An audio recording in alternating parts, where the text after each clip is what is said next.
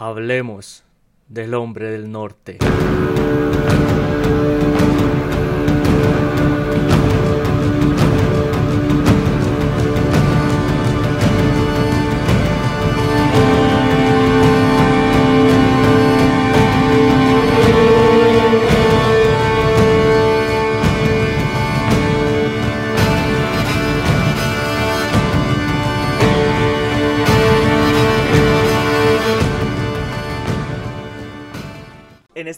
Este momento el tema que vamos a tocar, de Norman, el hombre del norte, acá con el señor Jesse que nos va a estar acompañando, que nos va a estar ayudando, que nos va a estar dando su opinión profesional o personal sobre el tema. Vamos a estar hablando de dioses, de venganza, de sentimiento de honor, de guerreros, de sangre, de vísceras, de amor, de esclavos, de todo lo que trae esta película consigo. De Northman, de hecho, trato de decir Northman, que suene bien como el norte, porque es el hombre del norte. Está al final del podcast, está el póster de esta película, que a nivel personal, y de hecho lo vi en algunos comentarios, viene a ser como un, como un aire nuevo de un montón de remakes que hemos estado teniendo en películas últimamente. Siempre viene como de algo anterior, de algo anterior, de algo anterior. Esta película se siente como un... Como, como eso, como una historia nueva. Tal vez no ultra original porque viene basado en cosas de nórdicos, pero sí se siente como algo nuevo, algo diferente, algo que puedo ir a ver sin la necesidad de ya haber, haber visto algo anteriormente. Eh, la película se trata de vikingos, donde nuestro protagonista inicia aquí, muy a lo que empieza la película, inicia siendo un niño, eh, el cual eh, es el hijo del rey de una aldea, el rey mencionado como el, el rey cuervo, el cual viene de una batalla indicando que se encuentra muy herido y que probablemente muera por lo cual quiere pasarle el reino a su hijo, el siguiente heredero. Eh, el cual es un niño, es un joven, es una persona inexperta que no, es, no está a la altura o no está todavía capacitado para llevar el reino. Por lo cual inicia un proceso de rituales, inicia un proceso de, ceremonias místicas, inicia un proceso de poder llegar a ser la persona indicada para poder ser el líder de todo este. Entendí, es un reino, o no es una aldea, es algo grande, más un reino. Eh, en el cual terminando los rituales, en el punto donde le dice, usted va a ser el heredero, usted, si alguien me mata, va a ser que el que me vengue, va a ser el encargado de salvar a la familia y llevar a la aldea a lo mejor. Justo saliendo de esa aldea, ya oficialmente hecha, eh, de esa ceremonia oficialmente hecha, eh, llega el hermano del actual rey, el hijo bastardo de, de la familia, y lo mata, haciendo traición al reino y convirtiéndose él en el actual rey, haciendo que el hijo, el príncipe, el que supuestamente iba a heredar todo, tenga que huir de manera de tengo que salvar mi vida. Y en el, en el escape del momento se ve como el ahora rey, el hermano del anterior rey, eh, secuestra o a, sí, secuestra puede ser la palabra, a la madre, la reina de todo este proceso y se la lleva en plan de ahora usted va a ser mi mujer, esto va a ser nuestro, eh, somos bárbaros, somos hombres, todo guerreros, vikingos y todo lo demás. Y el niño tiene que escapar por el mar con la frase, te voy a vengar padre, te voy a salvar madre, te voy a, te voy a matar. Eh, Freyjol se llama, si no me equivoco. El... Fjolnir. Fjolnir, perdón. Fjolnir es como se llama, el hermano bastardo, el traidor de todo. Entonces, te voy a vengar padre, te voy a salvar madre, te voy a matar Fiol. Fjolnir. Fjolnir, se me va a costar decir ese nombre. El tío, el tío. El tío, el tío. Esto, para todo lo que les conté, que puede, parecer mucho, puede que no, es solo el inicio de la película, serán los primeros minutos, nada más. Pero es la base de todo lo que va a suceder en esta historia de los vikingos. Entonces, señor Jesse, coménteme usted cómo vio la película. De lo que hemos visto, porque se desarrollan varios procesos, eh, todo este inicio usted por lo menos, ¿cómo lo vio? ¿Qué le pareció el, cómo quisieron montar las bases de la, de la película? Mm. Em, bueno, yo sí venía siguiendo mucho como la, la, producción de la película, más o menos desde que la anunciaron, entonces sí hay muchas cosillas que ocurrieron antes del, del estreno de la película que, que, sirven un poco para entender eh, las cosas buenas y las cosas malas que, que tiene, ¿no? Entonces, tal vez supongo que, que, eso vas a querer conversarlo ahora más adelante. Em, en cuanto a la secuencia inicial, pues, o sea, em, me parece que marca un buen ritmo. yo creo que no es, no se necesita, no se necesita como muchísimo, digamos, como para entender de, de qué va. O sea, ese, esa primera parte es básicamente un, un prólogo, ¿no? Eh, te lo muestran en los trailers, como qué es lo que va a pasar, salvo el ritual de iniciación, tal vez que tiene, que tiene Hamlet. Em, y creo que uno de esos puntos, tal vez por los cuales ese prólogo se va ahí como, como tan rápido, es porque, de a fin de cuentas, es una historia que ya conocemos, ¿verdad? En, en términos de estructura. Ya creo que en otra ocasión habíamos hablado un poco, o si no, en todo caso, lo, lo vuelvo a, a, traer a colación, que Hitchcock, por ejemplo, en una entrevista él mencionaba que la gente eh, realmente no quiere ir a, a, ver como nuevas historias al cine, sino que lo que quiere es ver las mismas historias de siempre contadas de forma distinta. Em, porque es la manera en cómo se cuenta una, una, historia ya conocida, digamos, como cuál es la novedad en esa forma narrativa donde, donde está, digamos, lo, lo, interesante. Uno puede estar o no de acuerdo, digamos, en eso, creo que es algo también que nos puede servir para conversar después de películas de Marvel o en los blockbusters, pero en el caso de The Northman está ahí, ¿no? Porque a fin de cuentas eh, la leyenda en la cual está basada eh, la leyenda del, príncipe Hamlet es la que inspira a Shakespeare para escribir Hamlet, o sea, el personaje se llama casi que igual, y también es la misma historia, por ejemplo, que toma el Rey León. El Rey León está basada en, Hamlet, y es, lo mismo, digamos. Em, por ejemplo, después de que el, de que el príncipe Hamlet niño cae y está como ahí en, lo que pasa, supongo que ahorita lo conversamos, eh, Robert Eggers, el director de la película, dice, bueno, este es el momento Hakuna Matata, digamos, el momento en el que se, se olvida, digamos, como cuál era su, su misión eh, y tiene que aprender a, recordarla. Entonces, creo que, el, o sea, a fin de cuentas es, es, algo que ya, ya hemos conocido. Sin embargo, a pesar de que, de que mm, vemos un poco, digamos, de, de las tradiciones eh, en la película no se nos explica mucho, porque a fin de cuentas el cine de, de Robert Eggers no es sobreexplicativo, digamos, de, pretende como que uno vaya intuyendo por su propia cuenta como qué es lo que sucede. Em, creo que es suficiente como para decirte, ah, mira, esto sí se siente como una, una película vikinga como más... Eh, más histórica, digamos, como más este, accurate en ese sentido.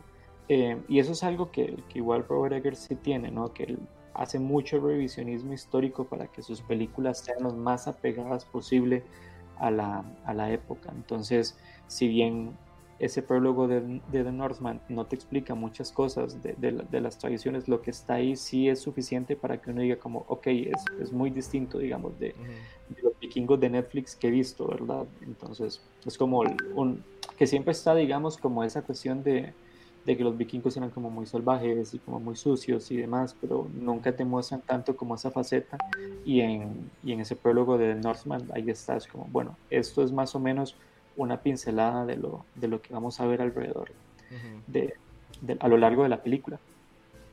Sí, eh, para el que lo haya visto y haya encontrado, qué raro, esto se parece al, al, Rey León, es que efectivamente ambas historias son muy parecidas porque están basadas en casi lo mismo.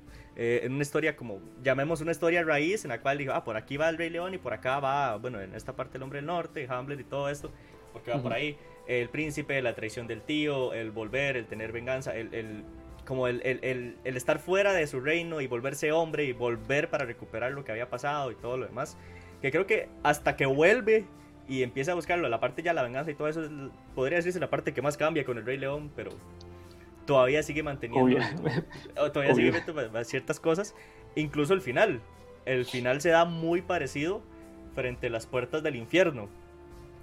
Eh, esta película eh, si bien tiene un reparto muy fuerte, donde está, aquí tengo los nombres, claramente no me los sé de memoria, yo no sé de nombres. se ve eh, Anya Taylor, una actriz que ha ganado mucha popularidad porque es por su belleza, porque actúa muy bien y demás. Que en esta película me gustó mucho su papel. Personas como William Defoe, muy bien interpretado, a pesar de que no salió mucho. Eh, la escena del ritual que entiendo yo que estaba hecha para que fuera cruda, para que fuera muy a lo que se cree que fue en ese momento, lo que sucedía en ese momento, que uno lo ve muy, yo lo vi incómodo, pero es porque el proceso era así, era hombres desnudos, ladrándose, comiéndose. Porque la película se basa mucho en lo que decía Jesse. El director se encargó de buscar mucho de historia, mucho de lo que se entiende fue lo que realmente pensó o lo que ellos creían que era real, sus dioses, el hecho de las brujas, eh, las maldiciones. Eh, hay una parte que mencionan a los, a los Drog, a los no muertos, donde se entiende como una maldición. Parte del desarrollo de la historia es una maldición.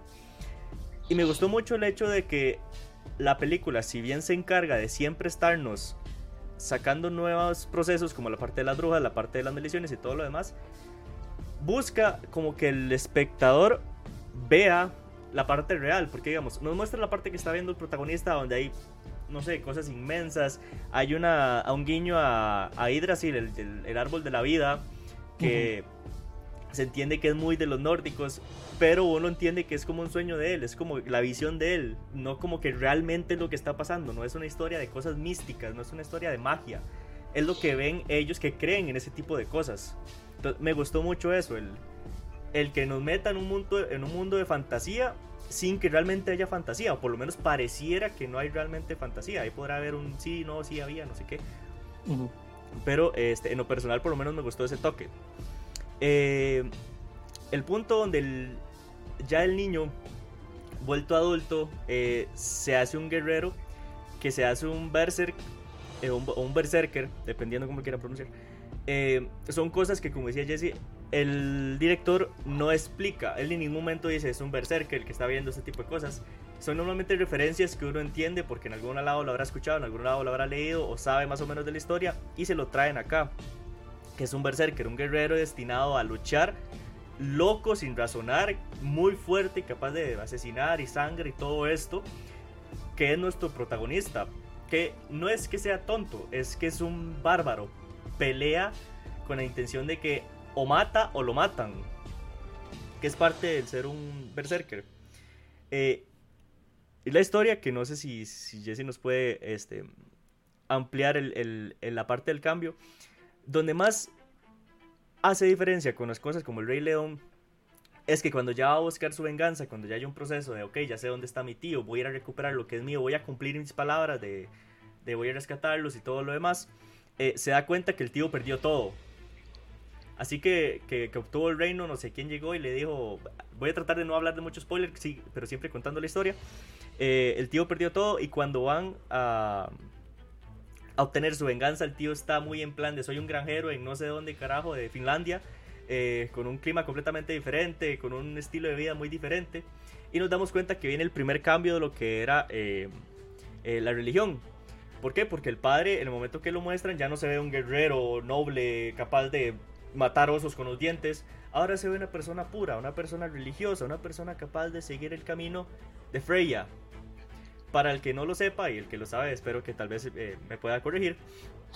Eh, los grandes dioses que había de la mitología eh, nórdica, como los, los que, a, los que hay que rezar, por decirlo así, son Odín, por un lado, que era, si, si lo recuerdan, el, el dios al que el primer rey, el rey cuervo, seguía, y Freya, que es como la diosa entre estos dos dioses encargados de llevar a la gente al Valhalla, al descanso eterno, a la gran cena, a todo lo que pensaban ellos.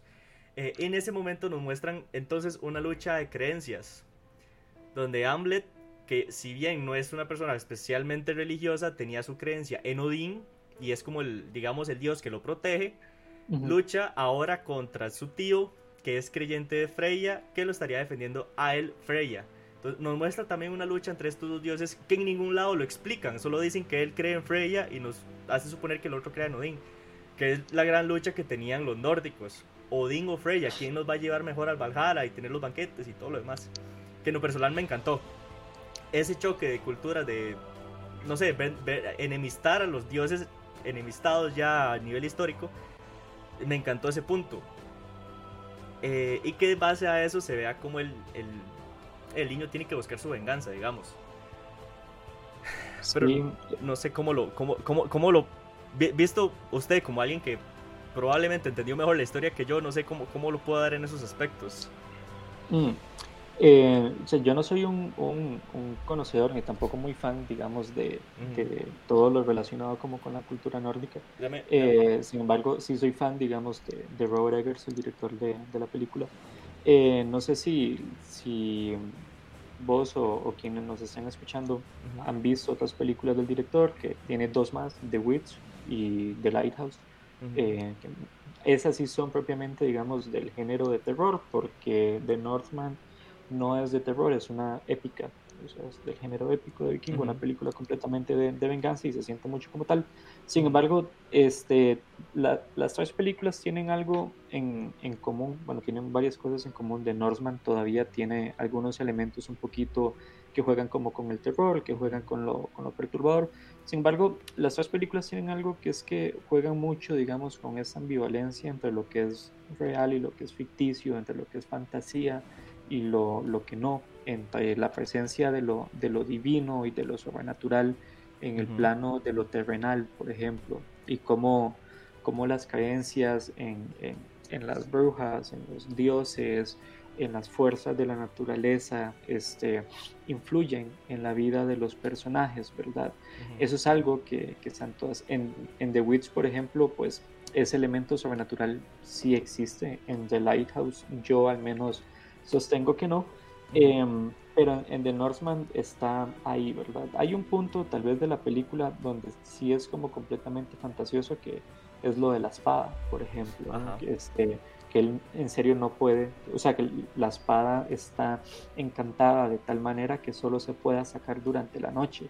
Entonces si es de día no puede sacar la espada de, su funda. Ese es como el único momento donde uno dice, bueno, ese encantamiento digamos sí es real, pero en todos los otros casos está mucho esta cuestión de, de será que realmente, digamos, estos dioses están influyendo en, en, sus batallas, les están ayudando, las visiones que tienen son realmente dadas, digamos, como por una divinidad o, o simplemente es parte, digamos, de, de, la locura, porque cuando están en, en el ritual, por ejemplo, cuando Hamlet está con, con su padre en el ritual de iniciación para convertirse en un adulto, pues a uno como espectador le queda muy claro que lo que están haciendo es drogándose, digamos, como para poder entrar en estos personajes muy, muy caninos, muy de lobos.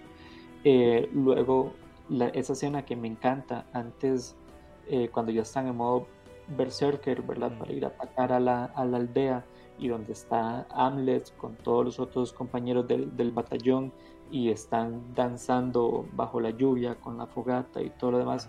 primero da mucho miedo, digamos, como estar ahí. Em, y luego es como, bueno, definitivamente están en, un, en una etapa de trance, ¿verdad? Donde no importa cómo, cómo, cómo lo que pase, uno como espectador y visto incluso desde nuestro contexto más occidental y modernizado, bueno, no, eso es una, una cuestión ahí más propiamente de locura y sea lo que sea que vayan a ver, pues no es real, no se lo están imaginando. Pero la película pues nunca te lo aclara completamente. La, la cuestión de la, de la Valkyria, por ejemplo, me encanta esa escena donde parece que la Valkyria lo está llevando, pero luego aparece Anya Taylor Joy y es como, bueno, te puedo traer hasta acá, nada más. que a ella le decían, ¿cómo tienes el pelo de las Valkyrias? Porque el pelo de la Valkyria se supone que es un macho casi blanco, hermoso y todo lo demás, la representación de ella es una valquiria, no, mira, era, lo que usted se soñó, más bien fue para otro lado, digamos. Sí, eso está, eso está muy, eso está muy cool. Em, pero tiene, tiene estas cosillas y son, son elementos que están siempre en el, en el cine, bueno, están hasta ahora en el cine de, de Robert Eggers y pues a la gente les puede, le puede, le puede o no le puede gustar, pero de que funciona, funciona, digamos. De hecho, eh, bueno, lo que, lo que nos, nos confirmaba Jesse, eh, la única parte que sí es extraña, que podría tener algún tipo de magia, pero tampoco es algo que uno diga, sí, salió un dragón de la nada, y no, no. Es la parte de la espada, que ni siquiera es que el protagonista Amblet, que solo, de hecho, dos personas intentan usar la espada, Amblet no la puede usar y uno podría decir, bueno, tal vez es que algo mental de él no lo deja o lo que fuera. Sí. Pero hay una escena donde un guarda agarra la espada y la trata de sacar y dice, esto no sirve y la tira. Como explicando, sí, no se llevaron la espada porque no sirve. Pero nos confirma, la espada no se puede sacar. Entonces, qué extraño, el por qué, no sé, hay un segurito que se abre, ¿no? Entonces, eh, nos tira ese, ese lado. Eh, nos tira las referencias de, de... Es que la película en sí es muy cruda. Digamos, la película muestra eh, no explícitamente, pero se entiende que va a haber una violación o que están en procesos de violaciones. La parte de son vikingos, somos hombres, la parte del ritual donde están ellos en modo, no sé, lobo, locos, drogados, borrachos probablemente. Parte de eso también estaban violando mujeres en el mismo contexto de que están asaltando una aldea. Eh, por otro lado se ve donde la sabia, la mística de la aldea le dice, para detener todo el, problema que está saliendo eh, de esta maldición que tenemos, tenemos que sacrificar a no sé quién. Y se prepara ahí el, sacrificio, ahí viene la parte de, de, más bien hacen un cambio ahí, no sé qué, y se ve una persona muy estilo crucificada, no tiene que ver con cristianismo, pero muy estilo crucificada, degollada, de que se está saliendo la sangre y todo lo demás que la película nos muestra muy explícitamente, digamos, no es en plan de, ah, no, pareciera que degollan, no, nos muestra, se degolla, se sale sangre, no sé qué, hay muerte, hay sangre, la película es cruda, digamos, y efectivamente no es para niños. Entonces, este, ciertas situaciones como que, por ejemplo, la espada que tiene este encantamiento que se supone es muy poderosa, que no sé en qué sentido deja de ser una espada, digamos, eh, tiene el detalle de que es una maldición de los no muertos encargada de asesinar hombres con la necesidad de sed de sangre, lista para un guerrero destinado a eso. Y para conseguirlo nos muestran la historia de los Drog, de los Draug, no sé exactamente cómo se pronuncia porque esto es otro idioma traído al español, digamos, eh, que son leyendas de no muertos, seres muy zombies, más esqueletos más bien, eh, donde para obtener la espada eh, hay todo un proceso mental donde Amblet dice, ok, va a pasar así, ta, ta, ta, no sé qué, hay toda una pelea épica, no sé qué, no sé cuánto, y todo resulta que era la mente de él. Entonces, el, proceso así, en plan de uno ve la perspectiva de él, el momento épico, la pelea, el, a punto de morir, todo lo que sucede, el, el, hecho que estos no muertos no pueden ver la luz y todo, lo, bueno, la, la, luz fuera de la luna y todo esto. Eh, y hasta qué punto luego la película nos muestra en plan de, no, mira, esto es realmente lo que está pasando. Tranquilo, por ahí, no está pasando eso, no sé qué, no sé cuánto. Entonces, uno se puede meter en el personaje del, del, protagonista, pero saliéndose al punto de que, ok, si estoy entendiendo realmente qué está pasando. Como la parte, hay la parte de la bruja que la bruja cuenta toda la historia, lo que va a pasar en tres, cuatro frases. Nada más le dice, siga al... Nunca entendí si era un lobo, un coyote, un perrito o, lo que es, pero es un estilo a canino. Eh, le dice, sígalo. Eh, va a obtener su venganza, va, a tener que decidir entre cierta situación y cierta situación eh, que usted sabe que tiene que hacer y al final va a tener que pelear en el mar de, de lava, del agua de, fuego, una cosa así lo que le dice. En Hell. que es el Hell's Gate, que es, para el que no lo sepa, es las puertas al infierno, que es un volcán. Sí, literalmente. Eh, por si se les hace conocido, sí, también pasó en el Rey León, donde está peleando contra Scar, está todo lleno de lava, lleno de fuego, no sé qué, porque hace representación a las puertas del infierno. Por eso es que va por ahí. Entonces, desde un inicio nos muestran toda la historia, pero desde otro punto de vista usted dice, ok, realmente este perro animal eh, solo pasó casualmente por ahí y casualmente sí lo llevó a donde tenía que ir, o si era un animal espiritual, o, o donde lo tenía que llevar si, si llegaron a un punto donde llegaron a un punto donde donde le dijeron, ah, ok, sí, mira, si es espiritual, y lo trajo donde tenía que venir y las explicaciones sobre todo lo que tenía que hacer y, todo lo demás. Y que finalmente si, se diera con lo de la bruja, no sé qué, no sé, le da, o creo yo que la intención es esa, que parezca que si es algo místico, si es algo de dioses, si es algo de nórdicos, machos, encargados de ir al, al Valhalla, o nos da la duda de si todo pasó pura casualidad, ahí, hay una, hay una cuestión y es eh, que para, para entender un poquillo, digamos, como eso, hay que entender también como qué tipo de historia es como la, la que se está contando, que a fin de cuentas este, es una tragedia, a pesar, digamos, de que se inspira en una tragedia nórdica, la estructura que tiene la película es muy propia de una tragedia gallega, ¿verdad? Si uno lee Edipo, lee cualquier, digamos, de estos de Sófocles y demás, em, cuando se trata, digamos, del viaje de un héroe que está buscando X objetivo, por lo general siempre se le aparece un oráculo, ¿verdad? Que es una, una persona ahí un poco mística que le da, digamos, em, le dicta cuál es su destino. Y en ese tipo de historias siempre está ese juego de realmente que, que qué tan real, digamos, es ese destino, si ese destino se va a cumplir independientemente de lo que haga el personaje, o si a fin de cuentas es el personaje quien termina cumpliendo su propio destino, creyendo que ese destino va a cumplirse, ¿verdad? Muy sesgado, ah, me tiene que pasar así, entonces yo tengo que seguir eso. Ajá, exacto. Entonces, eh, siempre va como muy de, muy, muy de la mano, ¿verdad? Como, bueno, es el destino cumpliendo, cumpliéndose por su propia cuenta y es el, al mismo tiempo el protagonista cumpliendo su propio destino. Em, y, de hecho, en más de un momento, digamos, de la película, este, ocurren situaciones en las que uno dice, bueno, pero mira, em, pudo haber, eh, Hamlet pudo haber eh, tomado como otra otro rumbo, ¿verdad? Como cuando Anya Taylor Joy le dice en el barco, bueno, vámonos, ¿verdad? Y él sigue, digamos, mentalizado de que tiene que cumplir como su porque eso fue lo que se le dictó, ¿verdad? Y es como, bueno, ok, vaya y, y, cúmplelo. Entonces, ¿qué tanto está funcionando ahí el destino como una fuerza sobrenatural que guía eh, el camino, digamos, de, del héroe? O, ok, ahora que mencionas lo de la violencia, este la película, y creo que eso es algo también que era importante para Robert Eggers, es que a pesar de que es una película muy, muy, muy, muy violenta y muy opresiva también, eh, de una u otra forma el, el, director sí busca, digamos, que visualmente también haya cierto Mm, cierta sensibilidad, digamos, como cierto nivel de, respeto. Creo que es algo que ocurre mucho en las películas que son muy violentas, muy sangrientas, que es que la violencia se pone como una especie de espectáculo, ¿verdad? Y uno dice como, wow, qué fascinante esto que, que está ocurriendo, ¿verdad? Como Tarantino, por ejemplo, juega mucho con eso.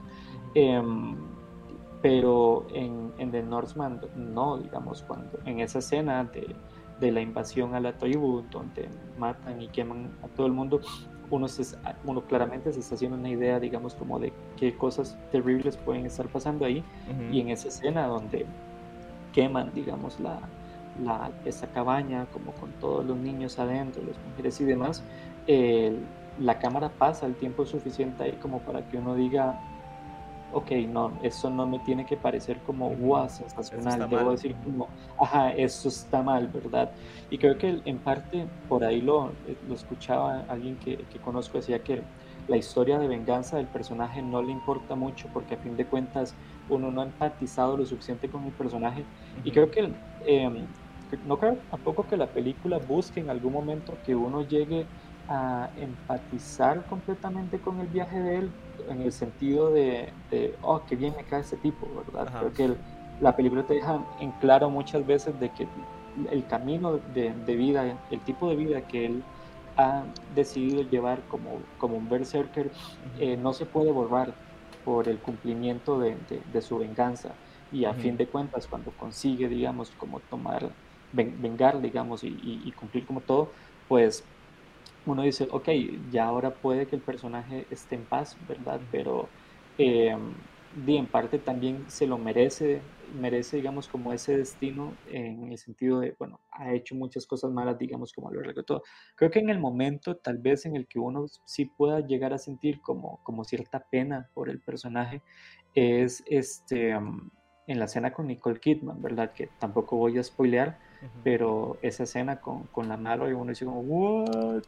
Entonces creo que ese es un punto en el que uno dice como, ah, mira, qué, qué, qué pena, pobrecillo, ¿verdad? como, Pero fuera de eso, no.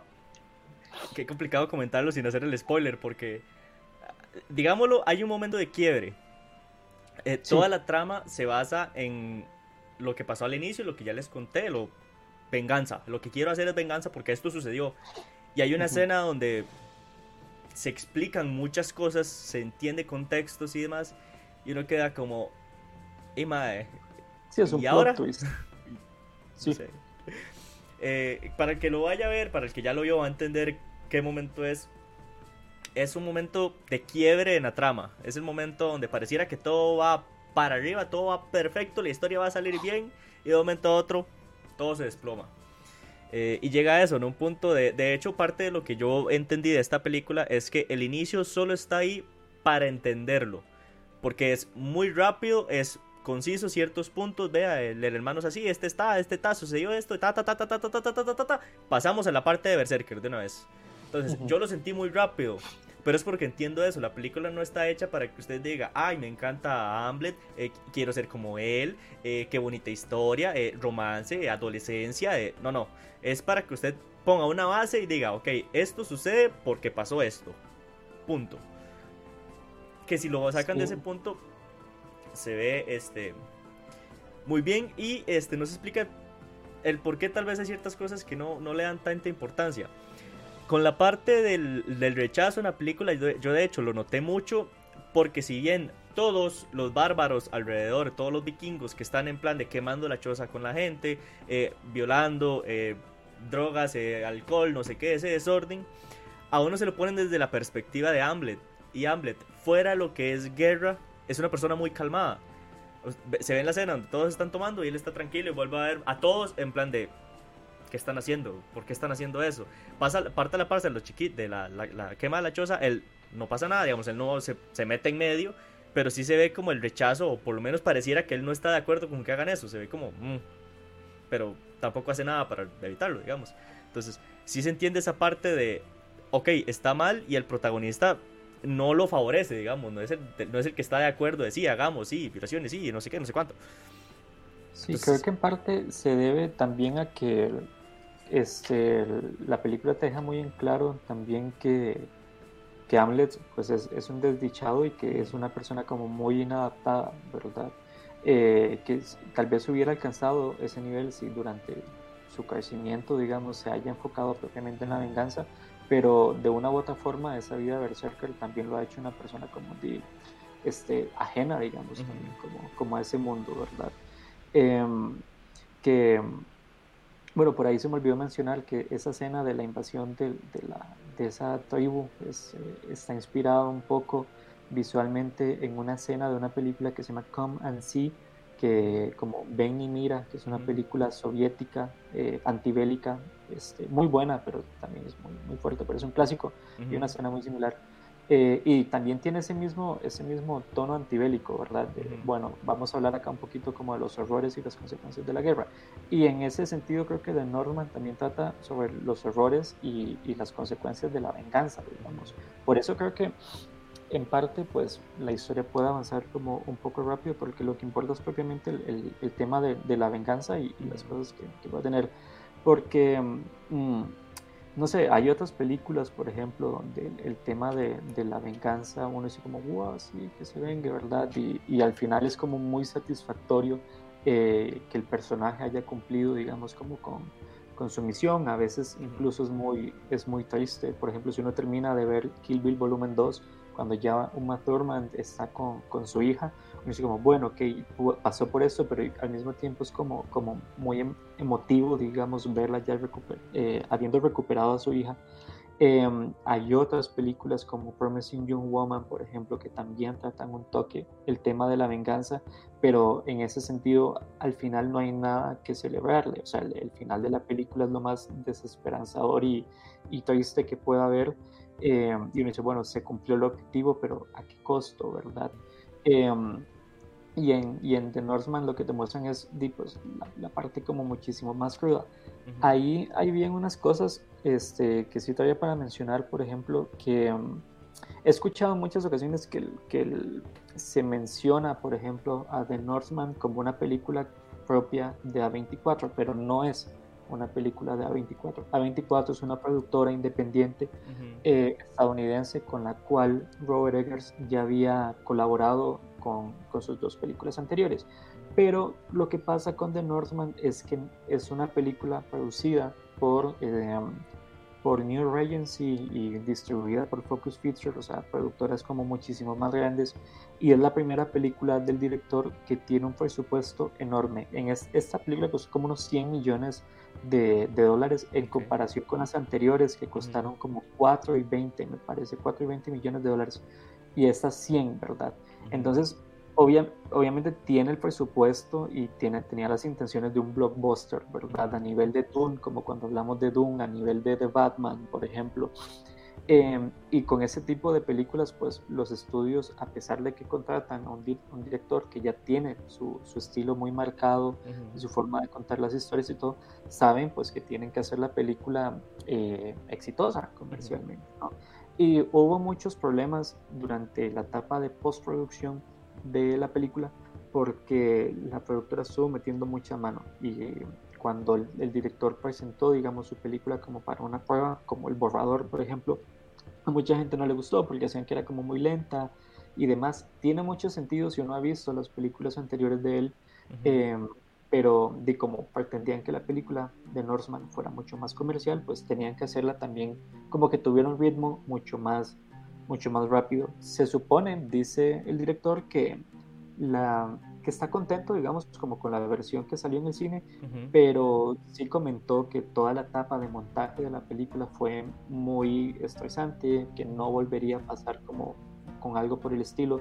De hecho, por ahí, este, si uno ve las películas anteriores del director, los personajes tienen una forma de hablar muy característica acorde a la época en la que está ambientada. Y en The Northman pasa lo mismo, ¿verdad? Hay partes en las que hablan en esos dialectos eh, islandeses y demás, pero se supone que en la versión original de los diálogos eso está presente como en casi toda la película. Y este, a la productora no le gustó, entonces tuvieron que redoblar los diálogos ya cuando estaba filmado el video. Entonces, eh, Robert Eggers y el co-guionista, que se llama es un novelista y escritor que ya trabajó con Björk, que de hecho Björk sale en la película en canciones y demás, tuvieron que... Es que te lo cuento porque es, es, absurdo. Tuvieron que ver como línea por línea el guion que tenían y escribir nuevos nuevas, nuevos diálogos que calzaran con las sílabas, digamos, que calzaran con el movimiento de los labios del video, que tuvieran el mismo sentido, pero que se entendiera en un inglés más actual. Y fue un rompecabezas, ¿verdad? Entonces pasaron esas cosillas. Y creo que a fin de cuentas todo ese proceso de, de montaje, pues por un lado hizo que la película sea más accesible, yo creo que es, a pesar de que es muy fuerte y todo lo demás, creo que es la película más accesible del director para el público que no, que no lo conoce. Eh, sin embargo, al menos en mi caso, creo que es mi menos favorita del director, porque sí se siente mucho, digamos, como ese intento de, de querer hacer la película mucho más entretenida. Eh, y pasa mucho con las escenas de las visiones, ¿verdad? Que a veces se sienten como muy cortadas, como que están como que las insertaron muy de pronto em, y tal vez faltaba un poquito más de contexto. Yo no sé, por ejemplo, en la versión original, en el corte del director, pues había más explicación como del, del, de las visiones o tal vez el prólogo tenía un poquito más de contexto, eso nunca lo vamos a saber, pero tiene esos elementos, entonces no, no sé, son, son cosillas que, que sí quería como quería como comentar, pues porque creo que, que es importante, digamos. De hecho, no eh, ¿Qué te pareció, por ejemplo? Como, ¿Cuáles fueron tus partes favoritos de la película o qué no te gustó también? De hecho, eh, bueno, parte de lo que ya le comenté, yo lo, donde más lo sentí fue el inicio, pero a lo largo de la película me imagino que ellos, por lo mismo de que tiene que ser algo rápido, tiene que ser para el público, no sé qué, me imagino que fueron cortando cosas que decían, bueno, tal vez esto no tan tan importante, mejor lo quitamos y quitamos tiempo, porque la película es de 2 horas 17, tengo por acá, y aún así se siente larga, yo la sentí larga por lo menos. Eh, pero lo que yo le decía, para mí el inicio fue muy pasó, ta, ta, ta, ta, ta, ta, ta, ta, ta, listo, ahora guerra con el verse que ya adulto. Y es como, bueno, si me lo hubiera metido más, digamos, se entiende todo, pero usted me lo mete más pausado, más tranquilo, tal vez sacábamos más historia. Ahora bien, ¿qué tanto sacrificaba eso en tiempo? O al rato sacar todo eso hacía que la película tuviera que tener o muchas horas o una secuela que ya de, difícilmente tienen la, la, la capacidad de decidir si va a tener una secuela cuando no es una película que ya se espera, no sé, por ejemplo una de Marvel, que uno sabe que van a sacar todas las que quieran y van a sacar plata con todas las que quieran. Entonces, ¿qué tanta posibilidad tiene el director? Que me imagino que eso es parte del, del estrés. Me gustó mucho, eh, mucho, de hecho, el hecho de que, aunque fueran pequeños detallitos, nos, nos explicaron muchísima, muchísimas cosas de los nórdicos. La parte del árbol de la vida, que ellos creen en un árbol genealógico, se ve mucho en toda la película. Eh, la parte de las Valquirias con el camino a Odín, porque es el que nos va a llevar al Valhalla, que ellos les pusieron otro nombre, pero es el Valhalla, es el lugar del descanso eterno, donde van a poder tomar vino y comer cerdo, todo lo que quieran, no sé qué creencias de ellos. La lucha entre los dioses que les comenté, Freya y Odín, eh, eso me gustó mucho. Eh, me gustó mucho que haya un personaje, bueno, yo lo vi en Game of Thrones, no puedo pronunciar el nombre, pero quien vio de Game of Thrones es The Mountain, la montaña. Que es eh, un strongman, uno de los hombres más fuertes del mundo, que es un hombre como de dos metros de alto y dos metros de ancho, que fue, eh, sale en una pequeña escena de un estilo béisbol, croquet, con un contacto físico muy fuerte. El deporte ese, Ajá, de, de, en plan de, es un deporte donde si lo mato voy ganando, y es como, ok. Eh, meten a este personaje que es un, veamos como un representante de las peleas barbáricas de los hombres musculosos grandes porque son imponentes. De hecho, uno lo ve en comparación al resto de los jugadores y todos son así, en plan de una altura así, él hace de una vez y se sobresale. De hecho, es como el antagonista de esa pequeña escenita. Que igual siento que le faltó mucho protagonista, mucho protagonismo, porque para mí es un buen actor, muy basado en lo mismo en eso, que soy un hombre grande, fuerte, que voy a poder con todos y todo lo demás y y viene la típica escena de, ah, los venzo a todos y no sé qué. Eh, pero siento que por lo mismo, el estar tratando de que la película no fuera tan larga, que fuera algo acelerado, pero que se explique en lo que se dio, el cómo se ganan las la confianza y todo lo demás, eh, hacen que eso se explica, sí, pero uno lo siente en plan de, ah, ok, acaba de pasar esto, y de, una vez al otro, y de una vez, y está uno en esa cosa que rápido y entienda, y las referencias y no sé qué, y, y muchas veces, si usted no tiene las referencias de las cosas nórdicas aquí, va a pasar la mitad de la película que lo va a ver bien, pero no va a entender, ni siquiera se va a dar por la mente que eso tiene otro contexto, viene de otro lado, es más grande que solo ese pedazo. Entonces, eh, yo creo que los detalles son esos. Eh, a nivel general, a mí me gustó la película. Siento que está muy infravalorada, como lo que comentábamos, lo, que cuesta hoy día, sobre todo post pandemia, eh, sacar una película nueva y que triunfe, que dé beneficios, que no sé qué. Aquí estaba viendo, no sé qué tan actualizado está, pero tengo que recaudó unos 41 millones. Usted nos acaba de decir que costó 100. Es decir, hasta qué punto más bien quedaron en negativo después de todo el trabajo, todo el proceso, la calidad, que, el, el reparto que tiene y todo. Hasta qué punto se puede hacer sacrificio. Y lo que les digo, viendo eso, tratar de sacar una segunda parte para abarcar todo mejor. Hasta qué punto la gente va a decir, sí, tome plata, hágala. También. Entonces, sí siento yo que eso tal vez sea el punto de, de flaqueo. Pero en general me gustó mucho, digamos. A mí me la recomendó Tequikara, que no pudo estar porque estaban con temas de Comic Con en estos días. Eh, ah, pero eh, él está allá. Pero eh, a él también le gustó mucho. Y en lo personal creo que puede ser un fuerte candidato a, a ganar el Oscar a Mejor Película. lo va a ganar, no sé, no, no sé qué otros candidatos habrán. falta como medio año todavía. No sé si será el favorito. Puede que no. Pero por lo menos entendería el por qué va a estar ahí. Eh, en general, todo el.